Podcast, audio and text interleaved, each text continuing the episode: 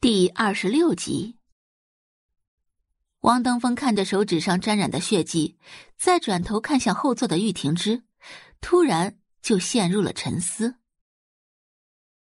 不多时，车子停在一家会所门前。王登峰首先开门下车，而后绕到后座拿出轮椅。三哥，玉婷之将烟蒂摁在烟灰缸里，伸手搭上王登峰的手。坐上轮椅，王登峰推着轮椅走进会所里面，负责人就迎了出来。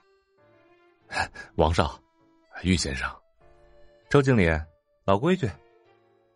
王登峰道：“啊，好的。”周经理带着二人来到了长定的雅间。雅间很大，也很豪华，非常宫廷的装修，很符合花花公子的气质。王登峰推着轮椅，一直走到了最里面的一扇最不起眼的门前停下。推开门，眼前的情景瞬间就变了。不同于外面的宫廷式装修，这个小房间里充满了书香气息，复古典雅。靠窗的位置放着一张矮机，矮机的前面有一扇屏风，将房间隔成了两段。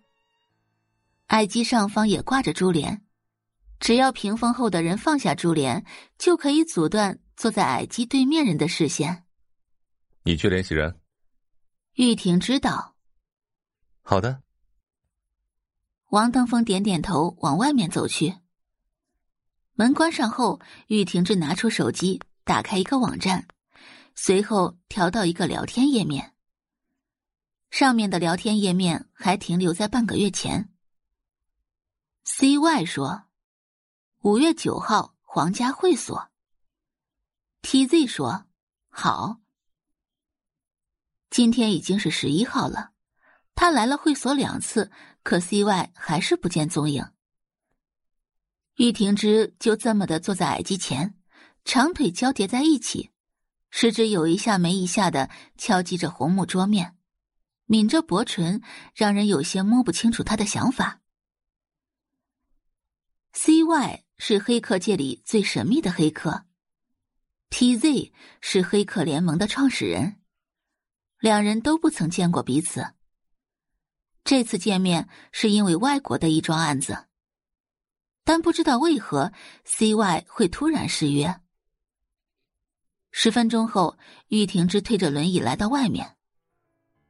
玉少，来喝酒。一名染着黄毛的青年。举着酒瓶朝坐在轮椅上的玉婷之道。玉婷之拿起酒瓶。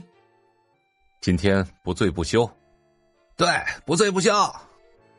一群人哄闹起来。守在门外的周经理听见这动静，有些意味深长的摇摇头。这群不学无术的富家子弟，还真是今朝有酒今朝醉，活得如同寄生虫一般，醉生梦死。就在气氛最嗨的时候，玉婷之的手机响了。接过电话后，他朝王登峰招了招手：“三哥，怎么了？”雅间的音乐声太大了，王登峰跑过来大声问道。也不知道玉婷之说了什么，王登峰一听，立刻收起了吊儿郎当的表情：“我马上送你回去。”说完，他立刻放下酒杯，推起轮椅。见二人突然要走，黄毛立即追了过去。哎，登峰哥，你们怎么走了？好嘞。半个小时后，玉家豪宅。王登峰刚推着轮椅走到门口，就听到豪宅内玉老爷子中气十足的声音：“我说，你们这些当哥哥嫂嫂的，平时是怎么照顾婷芝的？”婷芝这么晚不回来，你们都不知道打个电话问一下。这老不死的，明明都是他的孙子孙媳妇儿，可这个老东西就知道偏心玉婷之。郑月容气得恨不得咬碎了一口银牙，他几次想开口，都被玉庭远悄无声息的压了下去。用脚趾头想想也应该知道，玉老爷子突然从国外回来。肯定是为了玉婷芝和宋宝仪的婚事。若是订婚当日突然知道宋家把宋宝仪这个大才女换成了乡下来的土包子的话，那场面一定是极其精彩的。玉老爷子的心脏本就不好，被直接气死也不是没有可能。想到这里，玉婷远眯了眯眼睛。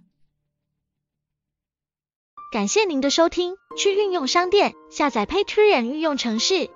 在首页搜索海量有声书，或点击下方链接听更多小说等内容。